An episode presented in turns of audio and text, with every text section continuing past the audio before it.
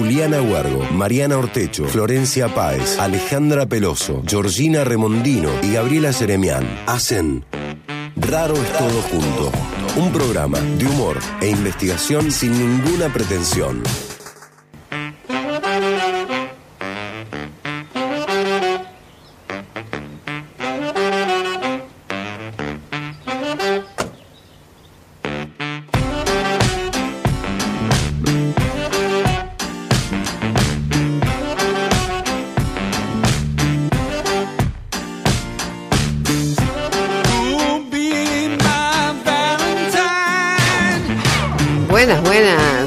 Bienvenidos a Raro es Todo Junto, un programa de puro humor por el conocimiento. Mi nombre es Mariana Ortecho y estoy con Georgie Remondino. Hola, buenas tardes a todos, buenas tardes a toda la audiencia. Buenas tardes. Buenas tardes.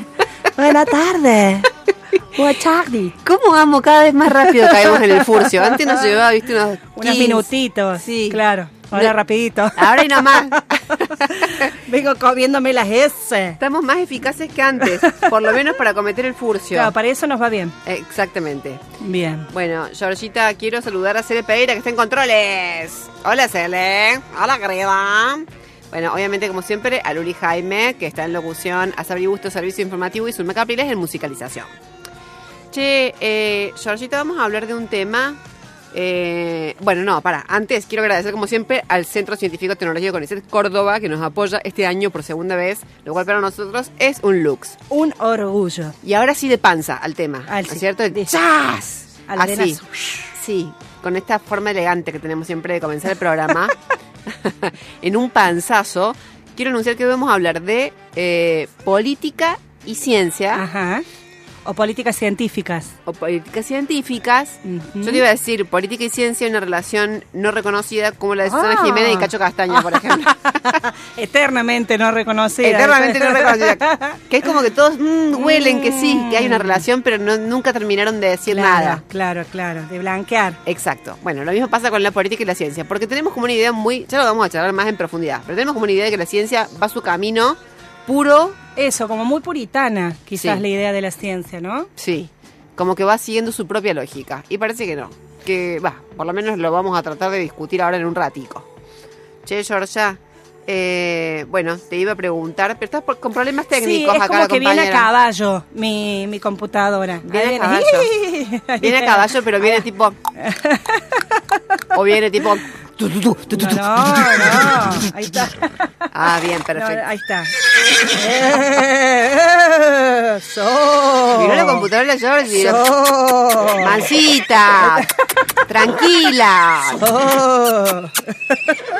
Aquí está, aquí está, acá se puso, se puso en orden el palenque. Ma- Madre santa. Bueno, entonces te puedo preguntar si tenemos regalos hoy. tenemos regalos. Fábrica de Plantas nos regala un árbol nativo. Perfecto. Encuentran a Fábrica de Plantas en Instagram como arroba Fábrica de Plantas y nos está invitando a un taller de cerámica y plantas que se está en realidad haciendo en este momento porque Qué se va a repetir varios talleres más y nos invitan porque va a haber también varios encuentros de alfarería, por supuesto la feria agroecológica, Wow. así que bueno, vamos a estar recibiendo noticias de nuestros amigos de Fábrica de Plantas. Y Piedemontes te regala un voucher para usar en su tienda de productos de origen. Lo encontrás en Instagram como arroba pie.d.monte y en Avenida Ticera, el 790, en el talar de Mendiolaza. Buenísimo, perfecto. Podríamos ir al taller de la farería, ¿no? sí, me encanta ese contacto con la arcilla, la cerámica. Qué bien nos vendría, Sí, Georgita. sí, el barro, precioso. El barro, sí. Para participar por estos premios tienen que escribirnos al 351 30 77 354 o a nuestro Instagram como ra, eh, Raro es todo junto. Perfecto. Rara, me quedaba ahí la rarroba. Ra, ra. La Sí. rarroba, mi problemita. sí, porque queremos decirle a la gente que nos está escuchando que Georgie tiene un problema que todavía no hemos La dilucidado. rarroba. Pero antes de fin de año lo vamos a, lo vamos a averiguar. Llamen un psiquiatra, por favor. Y es que cuando cada vez que dice la palabra arroba, cae como un agujero negro lingüístico. Claro, sí, sí. Es como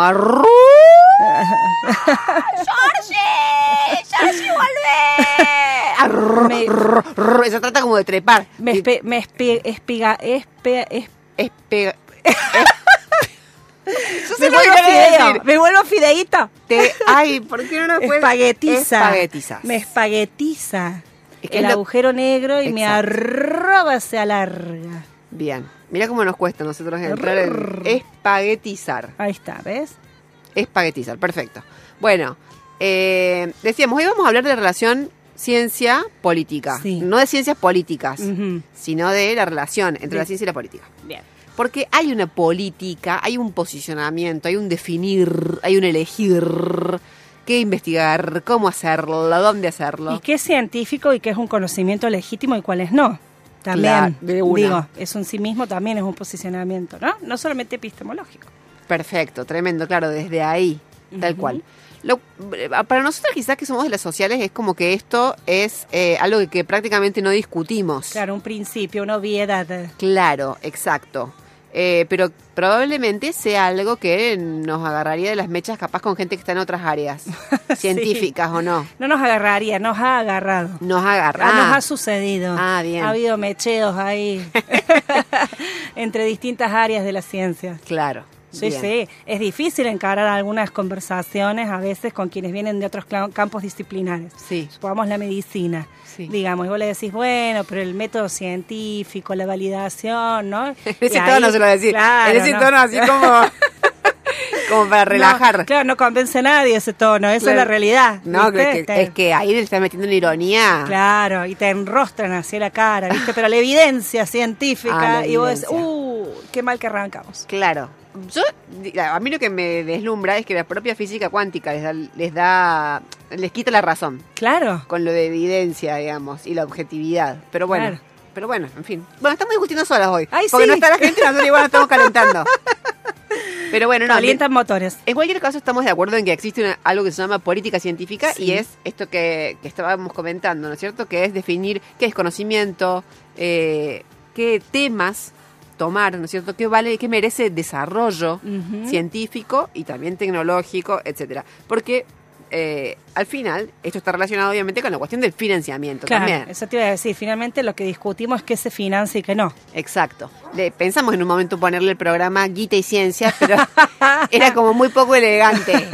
que era que no era mucho bacano. Claro, claro, claro. Guita y Ciencia. Claro. Y además te remite no necesariamente, digamos, a, a- digamos, te va a representar, te va a remitir a otra gente, digamos, que por ahí, digo que por ahí uno dice guita y ciencia, y no sé, pienso en Elon Musk. Ah, ah, sí, que sí. Se le, estrelló, se le estrelló un, un, un rocket, ¿cómo es un...? No, no sé qué se le estrelló. ¡Ay, sí! ¿Qué, lanzaron qué es un rocket? ¿Un diente? ¿Qué es? caramelito. No sé qué es un rocket. Hiciste rocket y quiero decirle a la gente que tocó, se tocó así como la boca. Yo pensé que era tipo le estalló una muela. No, No, no, nada no. que ver. No es un problema odontológico. No, tiró, tiró, ¿Tiró espacio. ¿Un cohete? Un cohete. Esas cosas que tiran. ¿Y se le estrelló? más. Eh, parece que le explotó el- Ay, el- no, no iba los gente motores. adentro. No, no, no. Ah, bueno. Los motores que lo tenían que llevar hasta cierto lugar de la estratosfera. Este, Ay, pero este muchacho sabe de ciencia algo. ¿no? bueno, ahí está.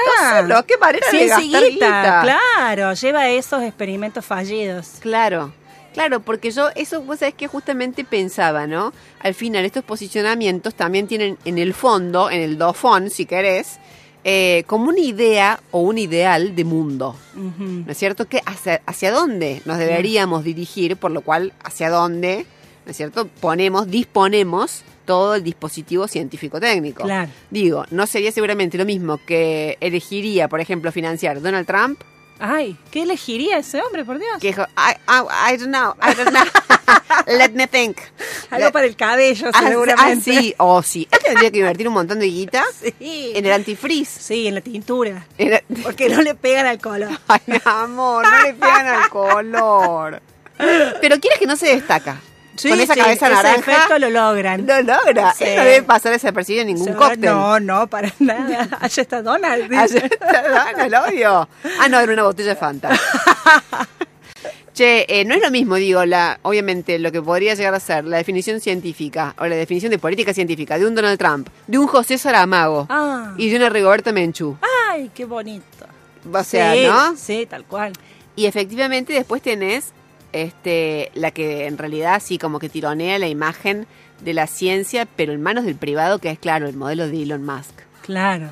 Por eso digo, no, no daba eh, llamarlo guita y ciencia porque no, Claro. no, no. Íbamos directamente a Elon. Elon Musk quiere un futuro, eh, también está ligado a la idea de futuro.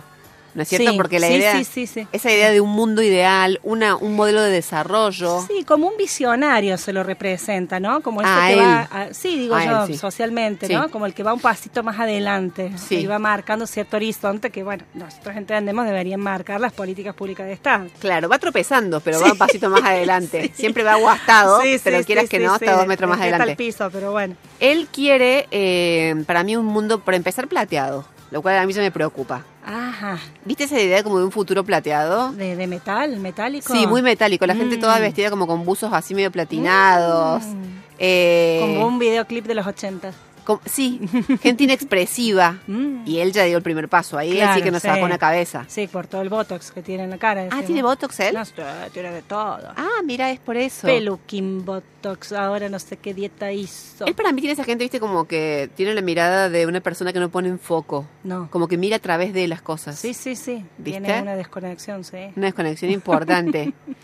Eh, y después, bueno, tiene este proyecto que es el de que todo, la comunicación humana funcione básicamente sobre eh, chips. Sí. ¿Viste? Chips Sí, cerebrales. Sí. Entonces, por ejemplo, ahora que estamos reacostumbrados a comprar todo virtual, Sí. él dice que quiere volver un poco a la cuestión local, pero mira cómo la piensa. Él dice, vamos a tener adentro chips que permitan que la publicidad nos aparezca a cada una de nosotras, por ejemplo, eh, de acuerdo a tus consumos Ajá. y de acuerdo al lugar donde vos estás. Ah, bien. O sea, lo mismo el que- algoritmo, pero encarnado, digamos. Claro, exacto. Literalmente. Exacto, lo que ya hace el celu, Claro. pero a Troden de la cabeza. Claro. Pero yo pienso que con esas ideas, cuando nosotros estamos estudiando el chat GPT Sí. y, la- y- y pensando esto de la inteligencia artificial, Elon Musk debe mirarnos y se nos debe cagar de risa. ¿Por qué, cabeza? debe decir qué lejos que están, por dónde van las cosas. Por como que él ya Claro, lo- yo sospecho que él está, claro, siempre más, más mucho más allá. Ah, o sea, el, el chat GPT vos creés que lo usaba en el 94. Claro, ponele. claro, pero es mi mirada paranoica. No Veremos puede ser, yo si sí. será re- Vos sos realidad. una o persona no. muy sensata. Todo lo que vos digas yo te creo. A mí me parece, sí, me preocupa ya esta, esta amistad. Vos todo lo que digas yo como digo, oh, sí, Ay, cierto, mirá, te convenzo. Bueno, obviamente que a nivel, eh, digamos, organizaciones, organismos internacionales, nacionales, todo esto funciona como muy orquestado. eh, me parece que por lineamientos generales que un poco vienen traccionados, por ejemplo, por eh, lo que determina la ONU Sí. como objetivos del milenio. Claro. Suponte, que son esos planes Sí. re lindos, ¿no? Sí. Vamos a detener el cambio climático, terminar con el hambre en el mundo, eh, y vamos a cantar todo We Are the World alrededor de un fogón. no sé que- si para tanto, pero... no, pero ponen eso en los Claro, objetivos claro. del milenio Lo siempre anuncia, lo anuncia. Para el 2050 ya estamos todos en pedo. La paz mundial. Sí. Eh, bueno, y en realidad estamos cada vez peor. Claro. Pero mientras tanto quedan los documentos. Claro, y eso vos decís que es como el horizonte que legitima cualquier política pública. Es decir, vos tenés que armar un proyecto y decís, porque la ONU Mm, Yo- fijó en sus lineamientos tal cosa. Yo pensaba, pero bueno, ahora le podemos preguntar a nuestra invitada.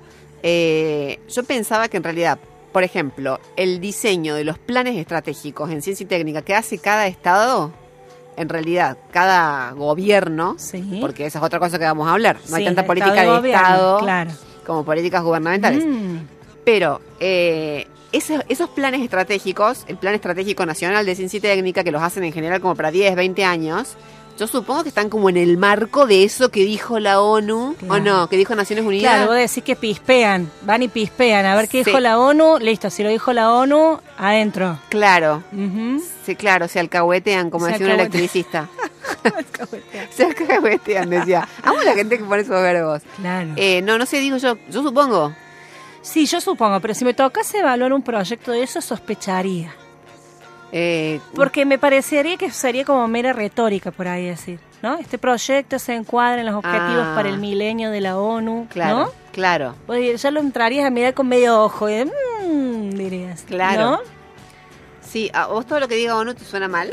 A mí sí. pero- Sí, no, no sé si todo, digamos, pero lo empezás a mirar, bueno, Claro. más críticamente, decías, ay, qué lejos que está, Claro. ¿no? Es que Naciones Unidas se ha ido volviendo un poco como el Paulo Coelho. Ay, no. Quieras que no, digamos, de los organismos internacionales o no. Si cada organismo fuera, bueno, el FMI sería, Claro. eh, bueno, Donald Trump. No, claro. Lo mencionamos sí. antes. Pero la Naciones Unidas sería como Pablo Sí, Coelho. Sí, sí, Una cosa sí, así. como- sí, Un Jorge. Bucay, capaz. Sí, sí, sí. Que todavía se sí. plagia a sí mismo. bueno, no sé. Como sea, estamos ante la situación de esto, ¿no? Hay como unos planes estratégicos que se diseñan, que se supone por gente que entiende, muchas veces no entiende. Claro, Esa no. también es otra. Pues yo pensaba en eso. El, el poder legislativo debería entender, pero está claro, sobre un montón de cuestiones, Sí, ¿no es cierto? Sí, por lo menos tienen asesores que deberían eh, Ah, claro. orientarlos, empezar estas temáticas Claro. que legítimamente pueden ser ajenas, digamos, a cada legislador o legisladora. Claro. Pero el de ciencia y técnica no debería ser ajeno, me parece, a nadie. ¿eh? En, Claro. cuanto, en cuanto que toca esto que estábamos diciendo, digamos, una idea de un modelo, de alguna manera, Sí. ¿no es cierto? De Sí, desarrollo. y, eso, de- y una herramienta, porque, digamos, debería entenderse la ciencia y técnica como una herramienta de Estado para lograr ciertos modelos de desarrollo. Claro, claro, Entonces, en ese sentido, eh, la relación es como directa, porque debería involucrarse un claro. legislador o una legisladora en la temática de ciencia y técnica. Exactamente. Ay, nosotros le preguntamos en las elecciones anteriores a nuestros candidatos Sí. eh, sobre ciencia y técnica, ¿no? Sí, y nos asustamos bastante con la respuesta.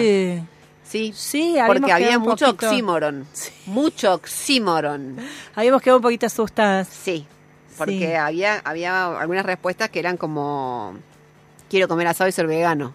Claro. Es decir, como que había mucho, digamos, como de la fomentar la contribuir a la productividad, ¿no es cierto?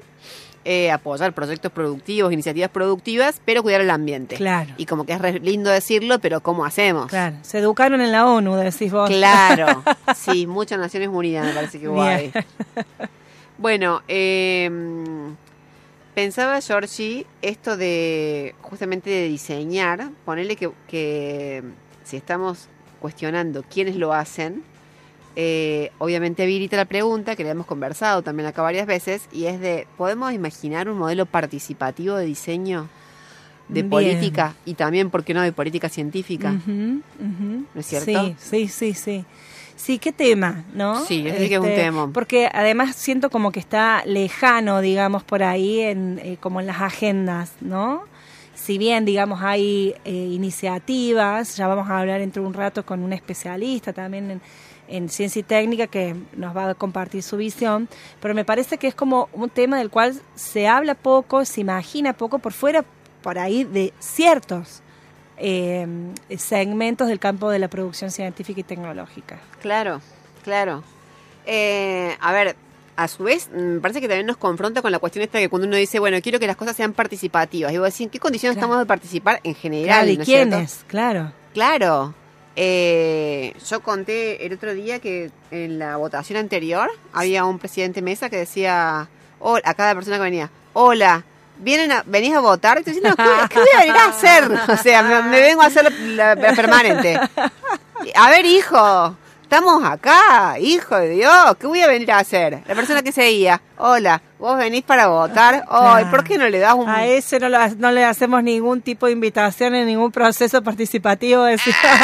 O sea, ese es el tema, digamos. Queremos participar, pero ¿en qué condiciones? Claro. ¿No es cierto? Ese es el asunto. ¿Sabes qué pensaba cuando se discutió en torno a los, a los jurados populares, digamos, que si bien es otra área Ajá. y otra temática, Sí. digo, pero está por ahí, bueno, retomar algunas o leer algunas discusiones, principios, qué es lo que circuló ahí, Sí. porque me parece que en parte recupera esa idea, ¿no? Digamos, de que distintos Sí, agentes con distintos intereses y formaciones y representantes de la sociedad civil puedan participar en procesos que quizás han sido históricamente ajenos Sí. a sus áreas, digamos, de, de- de saber, de producción o cotidianas, que puedan involucrarse, ¿no? Digamos, pensaba un poco eso, digo, por ahí habría que seguir esas discusiones, eh, que los fundamentos, digamos, lo que circuló en torno a los jurados populares para ver, digamos, ¿no? Digamos, Claro. qué, qué de esto se puede aprender para trasladar a modelos participativos de decisión, gestión, ¿no? De ciencia y técnica. De una. Obviamente que en este marco también de lo que estamos conversando aparece el- la, valoración o, o, digamos, entendemos como imprescindible todas las iniciativas que tienen que ver con comunicación social, del conocimiento, comunicación social de la ciencia, ¿no? Le dijeron que hay un programa que se llama Ay, Raro es todo sí, junto. Sí, mira, aquí está Tincho hoy. Nos vino a visitar. Ay, que se ganó el Hola, Martín Fierro. Sí, aquí Sí, está, sí, que está representando a ese programita. No me gustan a mí las chicas que lo conducen, Ay, pero el programa, el programa es bueno. Si no fuera por ellas, el programa está bien. Es una linda. Mirta. Bueno, bueno, bueno. Tenés que compartir algún Martín con ellas. Algún Martín. Bueno, bueno, cómo no. Eh, a ver, eh, es interesante también pensar que aunque las personas, por ejemplo, los desintegrantes de la sociedad civil no participen del diseño de política pública, eh, de política, sí, pública en términos de ciencia y técnica, eh, sí van a participar de los efectos de ese diseño, de alguna manera, porque los remedios que comprar en la farmacia, porque los alimentos que comprar en el súper son resultado de los, los desarrollos, por ejemplo, en biotecnologías alimentarias. Eh, realmente cada cosa que nos, lo- la comunicación que mantenemos con nuestros entornos, ¿no es cierto?, más próximos, etcétera, también es a través de dispositivos que son resultado de distintos desarrollos de ciencia técnica. O sea, me parece que lo interesante eh, de vuelta es entender cómo podemos profundizar, madurar un modelo de política científica participativo, pero sobre todo público. Claro, que nos interpele y no solamente desde la idea de un financiamiento. Claro. No, que nos interpele de esto, desde el involucramiento, como decís vos, en, Sí. que tarde o temprano te llega, ¿no? De la vida cotidiana. Claro. Eh, la verdad es que no es fácil. Yo te digo, No. a- nosotras, eh, a- yo por ejemplo, cuando preparamos programas como este, a mí me preocupa porque yo digo, qué aburrido va a ser escuchar esto del otro lado. Esa es la primera preocupación. Ajá. Yo imagino gente rompiendo, Claro. ¿entendés? La, ra- la radio, el estéreo del auto, ¿entendés? pateando. ¿Y vos qué decís? No, no digo nada. Digo decís, que- no, no, que eso también lo creó un científico. ¿Eh? Que ese aparato que vos rompes también lo creó un científico. Decís, No, no, no, no, no. No, no, no, pero lo que me refiero es que es, re- es, es un desafío, como siempre, ir sobre temas que en principio nos resultan lejanos, Ujú. eh, que en principio son como más abstractos o más argumentales, Sí. más aburridos, ¿no es Sí. cierto? Pero que a su vez son fundamentales. Claro. Pero en raro todo junto eso no pasa. ¿Eso no pasa? No, eso no pasa. Vos decís que no, no hay Acá momentos no pasa, de... no. Bien, bueno. Si hay alguien que está con un ataque de ira en este momento al otro lado... Ah, que avise, que avise. Bueno, Georgita, un poco de todo esto va a ser conversar hoy eh, con eh, nuestra invitada, que la presentamos todavía o no? No, no, no, la, la presentamos después de la tanda. Dale, le damos un poco de suspenso. Sí, Pero yo creo que sí. eh, en esta dirección vamos a tratar de ir hoy, ¿no? Pensar qué implica esto, dinámicas participativas, o por lo menos en la instancia de hoy va a ser participativo el ensayar, ¿no es cierto?, distintas estrategias para, eh, para imaginar política de ciencia y técnica, eh, bueno, eso, digamos, dispuesta a lo- quienes la financian. Porque cuando estamos hablando de eh, ciencia y técnica en del sector público, estamos hablando sobre todo de algo que debería volver para quienes la bancan, Claro. ¿No es cierto? Así es, Que es sí. una lógica totalmente distinta a la que podría ser si fuera privada, Sí, que obviamente también estaría dispuesta a otros intereses. sí, así es. Bueno, ya ¿qué hacemos? Vamos a una tanda y Vamos volvemos a una para... tanda y hablaremos después de estas relaciones no tan no tan claras entre ciencia y política. Le vamos a preguntar por Cacho Castaña y Susana Jiménez. Sí, de una. Perfecto. Que aclaren de una vez por todas. Raro es todo junto. Humor e investigación en la tarde del sábado.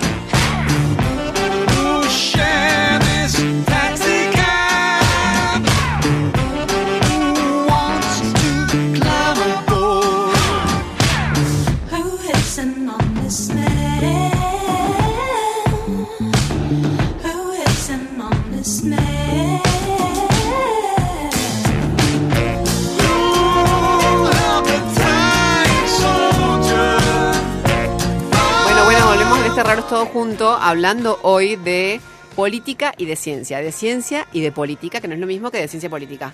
Pero tenemos una invitada súper especial, Georgie. Así es, estamos con Mónica Balsarini. Ella es investigadora principal del CONICET, es especialista en producción y sanidad vegetal.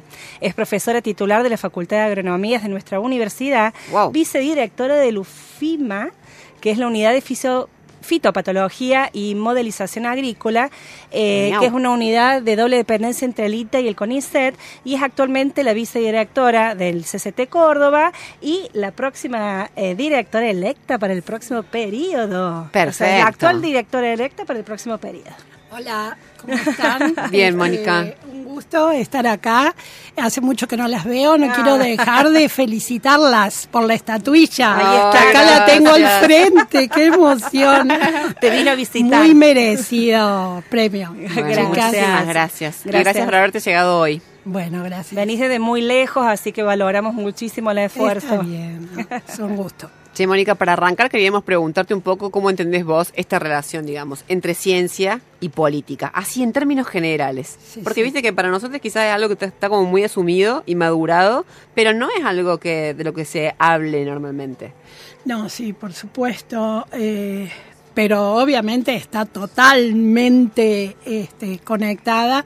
No podemos tener ciencia sin una política científica y necesitamos esa política científica para el desarrollo de cualquier país, de cualquier sociedad y, y lo vemos totalmente ligado, ¿no? Es una relación que no puede ser rota. Es una relación que, que tenemos que apoyar desde todos los puntos, desde todas las posibilidades que tengamos, apoyarla porque es fundamental. Claro. Dentro de lo que es eh, política científica pública, ¿hay como distintos modelos? Sí, este, y Argentina, hay distintos modelos, por supuesto, y Argentina tiene uno que nos debe or- enorgullecer. ¿ah? Tenemos hoy, tenemos un plan de ciencia y tecnología, tenemos nuestro plan de ciencia y técnica 2030, hemos estado reunidos pensando en la Argentina futura, este pasado, ese tiempo, tenemos nuevas este, leyes asociadas al financiamiento en ciencia y tecnología, hubo en estos últimos años una, este, un apoyo político que a la ciencia y la tecnología que estamos eh, viendo. Eh, por supuesto son procesos muy lerdos y lleva tiempo desarrollar una cultura científica y que la sociedad en conjunto se mueva y entienda este qué significa esto de, te- de que parte de la sociedad haga ciencia y haga ciencia para esa misma sociedad. Ah, qué interesante, porque ahí hemos estado leyendo algunos escritos de tu propuesta de gestión para el CCT y vos allí hablabas de política, de cultura Sí, científica y hacías hincapié en las ciencias sociales y humanas. Sí, porque ¿Qué estás pensando en torno a Bueno, eso? primero de todo, más comunicación. Más comunicación, porque no es que no se hagan cosas, se hacen montones de cosas. El CONICET en Córdoba tiene eh, investigadores, investigadoras en todas las áreas de las ciencias, ¿no? Este, en- incluyendo en ciencias sociales eh, y humanidades. Este, y sin embargo, eh, nos falta y hemos fallamos, este, también tenemos que siempre pensar en los recursos que tenemos, los presupuestos que tenemos, la cantidad de comunicadoras y comunicadores que tenemos desde el CONICET es totalmente pobre. Entonces, eh, nos falta eh, dar a conocer más lo que se hace. Entonces, eh, yo quisiera aportar muchísimo a la, mm, a la comunicación científica y a promover el desarrollo de cultura científica. O sea que la gente entienda que hay mil tipos de conocimientos o muchos tipos de, conocimientos diferentes y que entre ellos está el conocimiento científico y para qué les sirve y cómo nos pueden ayudar a guiar las investigaciones, cómo la sociedad pide ¿Cómo, ¿Cómo participamos intersectorialmente para definir esto de en qué queremos investigar, qué nos hace falta investigar, cómo trabajamos en conjunto, ¿no? Y para eso hace falta cultura científica. saber que abordar o tratar de generar un conocimiento científico implica planificar. Porque eso es básicamente, implica pensar, diseñar, qué es lo que querés, identificar un problema y tratar de buscar una solución con algún plan más o menos establecido. Y bueno, que, que eso este, se pueda hacer eh, también, esos planes más, más intersectorialmente, y yo quisiera involucrar también más multidisciplina. Este, y que, porque cualquier problema tiene todas las aristas. No hay ningún problema que lo resuelva un biólogo este, solo o un médico o médica, sino que también obviamente tienen que estar economistas, este, filósofos, filósofas, este, gente en ciencias sociales para todo.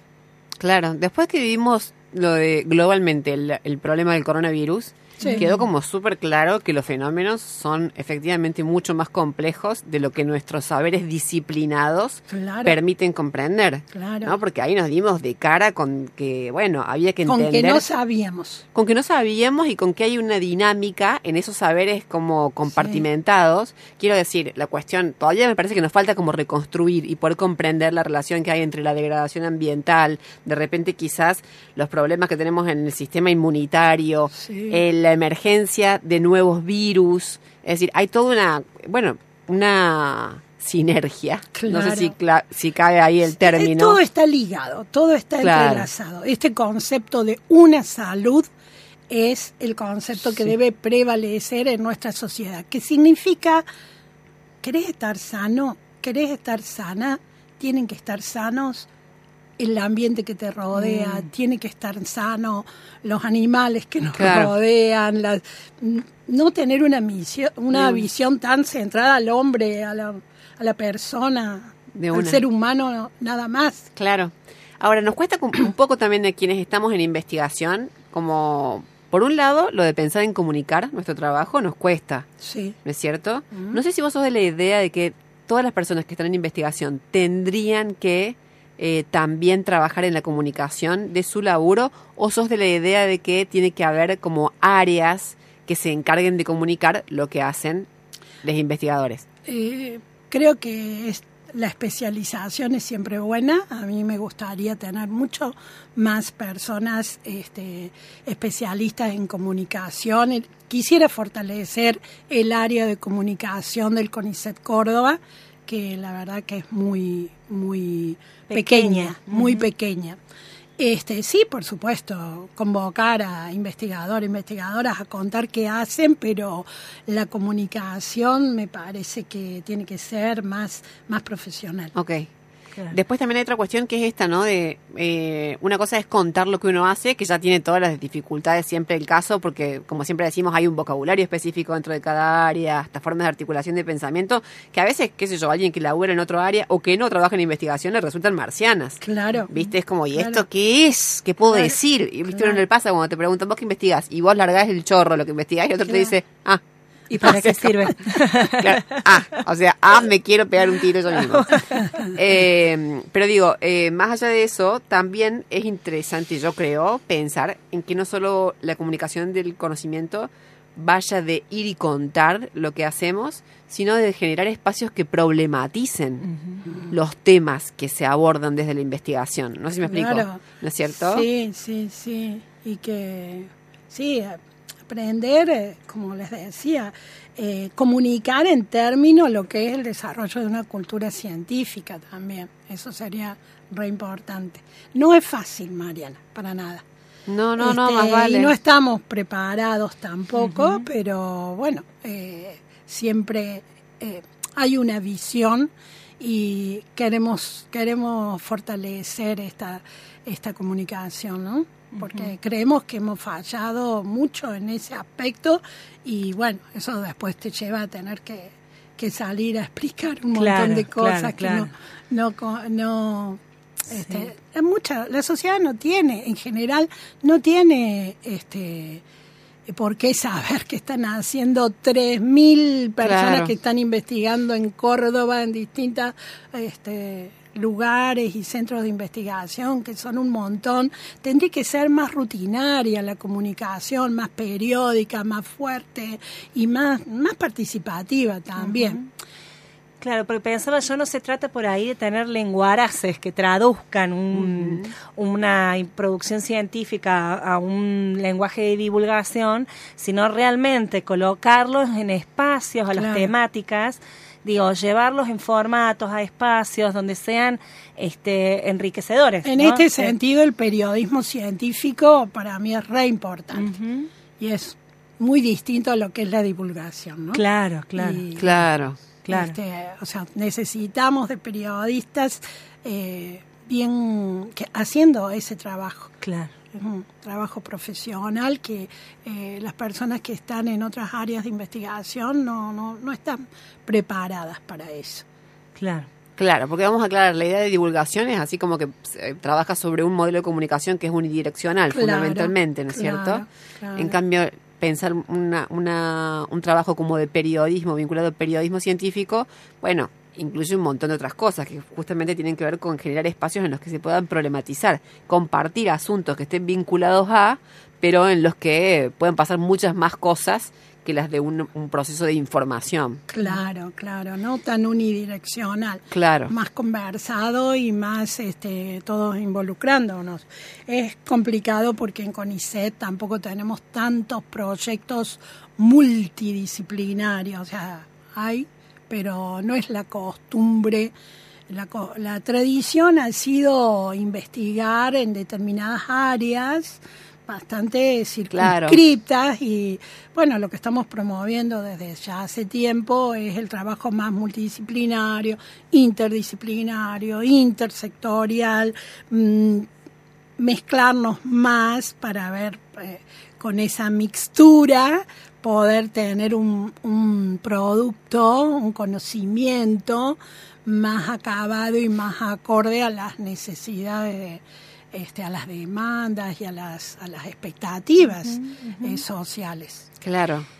Eh, vos hablaste recién, Mónica, de Córdoba, ¿no? Dijiste, bueno, en Córdoba no necesariamente saben que hay tantas personas investigadores, ¿no? Trabajando en, pos de un, de un conocimiento, un desarrollo tecnológico. Eh, vos armaste, diseñaste, propusiste y fuiste elegida, digamos, eh, eh, por científicos locales del CCT Córdoba para dirigir, digamos, el CCT y en tu planteamiento, en tu plan de gestión, digamos, planteaste algunos puntos que tienen que ver con esto, con la comunicación, con la articulación intersectorial, la vinculación y transferencia tecnológica. Te queríamos preguntar cuáles son las características principales que vos ves en nuestro sistema eh, científico tecnológico local y que a vos te interesa como enriquecer o cambiar, digamos. Claro, Esas particularidades que vos observas.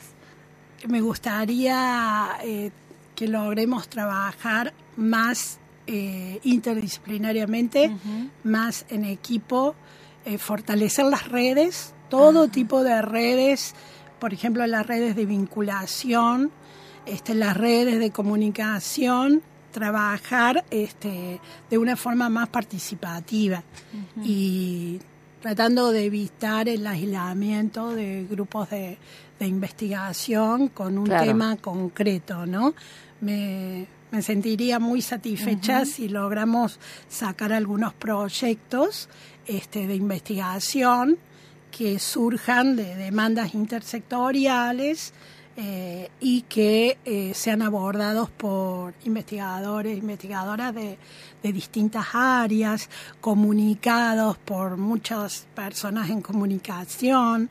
Ahí en, estaba los otros días leyendo que en Europa eh, están en los proyectos de investigación científica y tecnológica involucrando eh, artistas comunicacionales, ah. este, personas que están desde que comienza el proyecto, desde que se empieza a pensar identificar un problema, ver qué hacer, tenés artistas, tenés un artista al lado este, porque sus conocimientos este, y sus habilidades son tan distintas o de otro tipo a la que tiene gente que va a abordar con conocimiento científico el problema, que hace que, bueno, eso, tratar de que realmente se compartan distintos saberes. De una. Vos Qué tu rol. Debes tener como bastante, me parece, debes ver como claramente cuáles son como las culturas de las subtribus Sí. dentro de las ciencias o no. Es como una Las mañas, todo, Sí, debes, sí, nos debes sí. tener recalados, Eso Mónica. quisiera que seamos una sola tribu. Una sola tribu. Qué lindo. Pero no, Ahí pero, está. pero ahí no, pero no es tan así. Ahí nomás nos reconocemos atrás de las plantas, ¿viste? Cuando aparece la otra tribu, es Claro, como, uh, claro, estos. claro, claro, Hay, claro. hay, por ejemplo, dentro de eso, te iba a preguntar por la negativa, te iba a decir, pero te lo voy a decir eh, al revés. ¿Hay alguna tribu con la que a vos te, que no sea la tuya, Sí, con la que te guste particularmente encontrarte? sí. Me gusta eh, encontrarnos con eh, investigando sobre sustentabilidad. Me gusta mucho ese Ajá. tema y creo que tengo cosas para aportar, pero junto con mucha gente de ciencias sociales, este, no solo ecólogos y, y gente en agronomía. Me gusta la producción agropecuaria. Yo he estado mucho orientada hacia esa área. Este, y fundamentalmente siempre me he dedicado a la ciencia de datos. Entonces, estoy acostumbrada a encontrarme con gente muy distinta por el tema de que en todas las investigaciones se producen datos, números, después hay que ver esos números. Y estoy acostumbrada a trabajar multidisciplinariamente. Particularmente ahora espero encontrarme con una tribu de ecólogos, Ajá. este, em, especialistas en ciencias sociales eh, que tengan que, que estén trabajando por la sustentabilidad. Me gusta mucho esa. Por supuesto que hay miles de áreas hermosas e importantes, pero yo me siento bastante identificada con esa con la ecología de las transformaciones, con lo que eh, las transformaciones eh, producen en una sociedad y los problemas que generan, las oportunidades que, que generan y cómo se abordan en conjunto. Esa es la tribu que persigo. Bien, o sea, he estado en una tribu más productivista y ahora quiero acercarme mucho más a, a un pensamiento más holístico, más sustentable. De cuidado, digamos, de ese Sí, mismo de cuidado entorno. del ambiente, de cuidado del ambiente, fundamentalmente Buenísimo. para cuidarnos a nosotros mismos. Perfecto. Qué lindo, es como una Margaret Mead de la, del CCT Córdoba, una antropóloga así que pasa por distintas tribus. Eh, Ya estamos elaborando ese claro, proyecto, no, ay. es un, no es un deseo, es un proyecto ya escrito. Y pone, digo, pienso, esos vínculos, ¿no? Cuando uno quizás ingresa estudiando en un área, una temática, eh, y se encuentra con otros actores, con otras perspectivas. Pone en crisis, pone en perspectivas, me imagino. Sí. Muchos presupuestos que uno ha, ha Obvio, traído. imagínense que vengo de un área productivista, de ciencias agropecuarias, Claro, de ciencias costo-beneficio. Este, claro, imagínense este, también que quiero ver, quiero entender a la producción agropecuaria de otra forma, mucho más integrada. Hay mucha gente que hace tiempo que lo ve así, pero igual estamos en un sistema bastante orientado hacia la producción, este, hacia el beneficio. Claro, claro, económico. Y claro, ¿cómo, ¿cómo logramos, cómo podemos hablar de seguridad alimentaria y, ah, y sostener la producción que me parece fantástica, la producción agropecuaria, en un contexto así de mucho amor por el ambiente, mucho cuidado. ¿Sabes que eso pensábamos también Mm. cuando, Sí. cuando imaginábamos, cuando armábamos el programa de hoy, eh, que la- cualquier actividad científica, pero la propia política científica tiene como de fondo una idea, ¿no es cierto? O un ideal de mundo, de desarrollo, hay un horizonte al cual esa actividad se dirige, ¿no es cierto? Y eso es algo que me parece que hoy es muy desafiante, a diferencia de lo que sucedía hace quizás 40 años, en los que no se discutía tanto ese modelo. Claro. Hoy hay como, como digamos, muchas muchas diferencias. Han, han surgido obviamente muchas críticas en las últimas décadas a la propia civilización occidental, el modelo Sí. cultural, etcétera. Y eso también me parece que se ve al interior de estos organismos, ¿no es cierto? Claro. Dedicados a ciencia y técnica. Eso debe ser un desafío desde tu rol, cómo conciliar posiciones que a veces dentro de los, de los grupos de investigación son muy distintas. Sí, ¿no es cierto? Sí. Mm, La verdad que, que lo considero un enorme desafío Sí. y espero que entre trabajando en conjunto lo podamos resolver. Este, no, no es solamente la responsabilidad de quien vaya a estar dirigiendo No, claro, el claro. CONICET, eh, conciliar estas posiciones. Tiene que haber voluntad en todas las partes para poder lograrlo.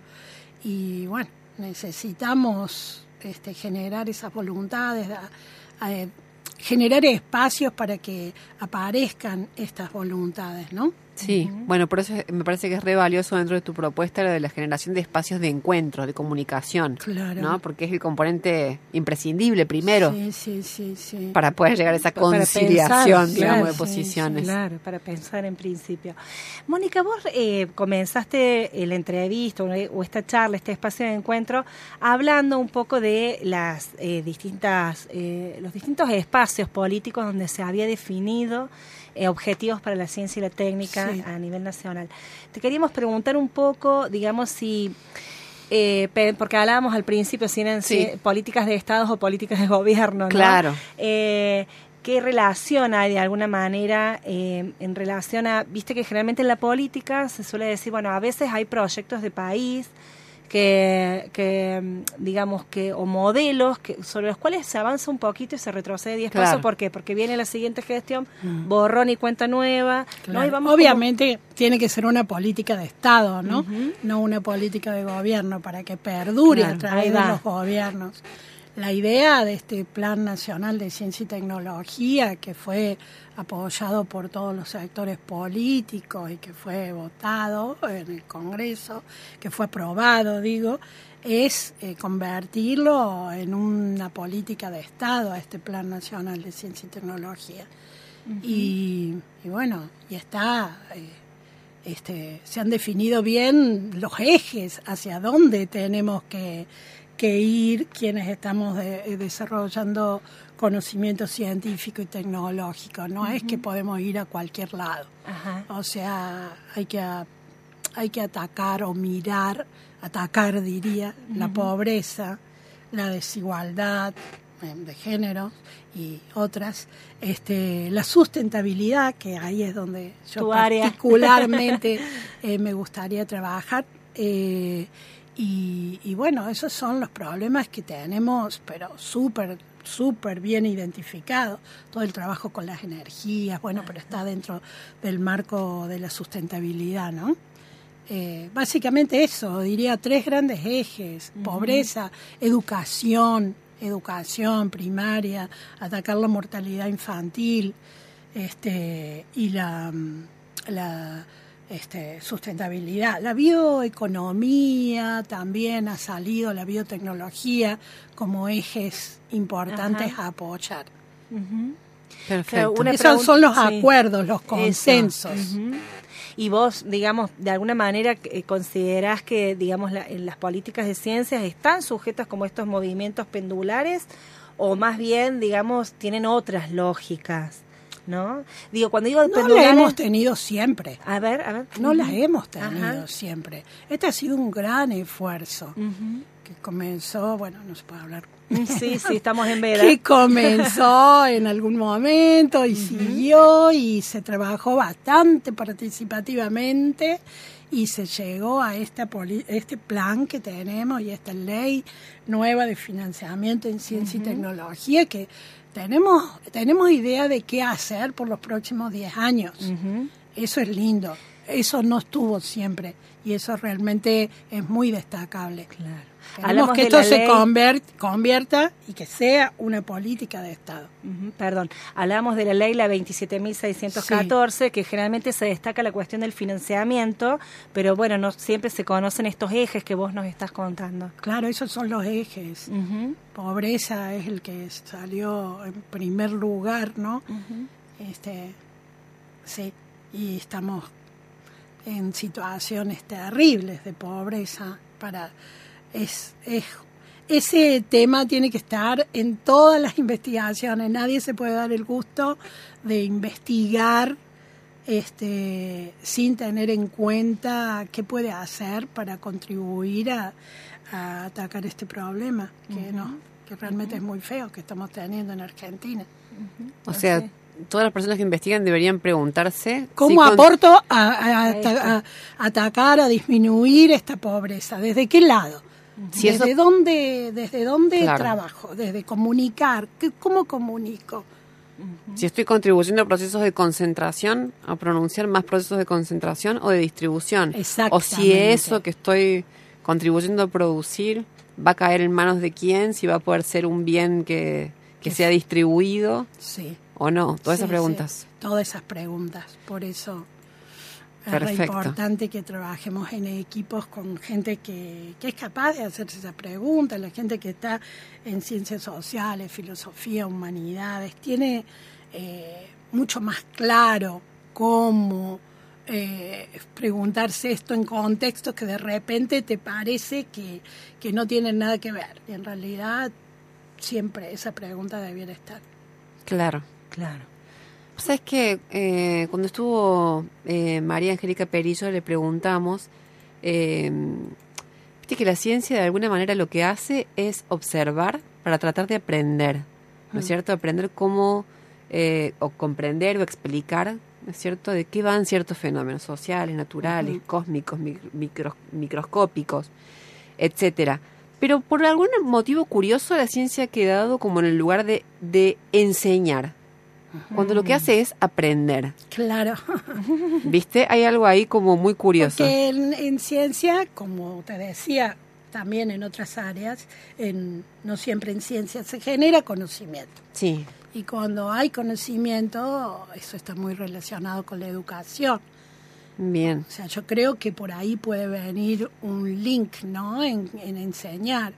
Aparte, nosotros tenemos la, la necesidad de enseñar a desarrollar este tipo de conocimiento. Claro. También tenemos que enseñar para formar recursos humanos en ciencia y tecnología.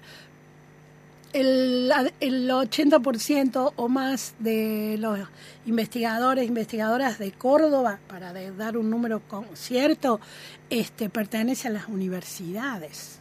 Entonces, Wow, claro. entonces está muy relacionado el quehacer científico o lo que se investiga con las aulas.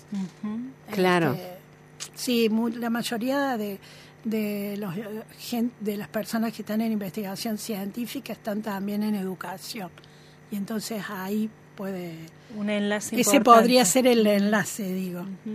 Una. Otra como materia pendiente que tenemos es la cuestión de la relación entre ciencia y diversidad cultural, ¿no? Porque hemos siempre, me parece, como funcionado sobre una idea de una ciencia única, Sí. una ciencia, bueno, efectivamente universal, y toda la cuestión de la diversidad cultural nos confronta, ¿no? Con otros modelos, no solo de desarrollo, otras formas de vida, de las que curiosamente parece que ahora hemos entendido que podemos aprender. Estoy pensando para América Latina, obviamente, en mirar Claro. a las cosmovisiones indígenas, por ejemplo. Claro, claro, claro. No sé cómo pensás vos esa relación, que también es re compleja y sé que te la hago Sí. en una pregunta Sí. así como la rápida y es inmensa. Claro, claro. Pero ¿qué sentidos te suscita eso?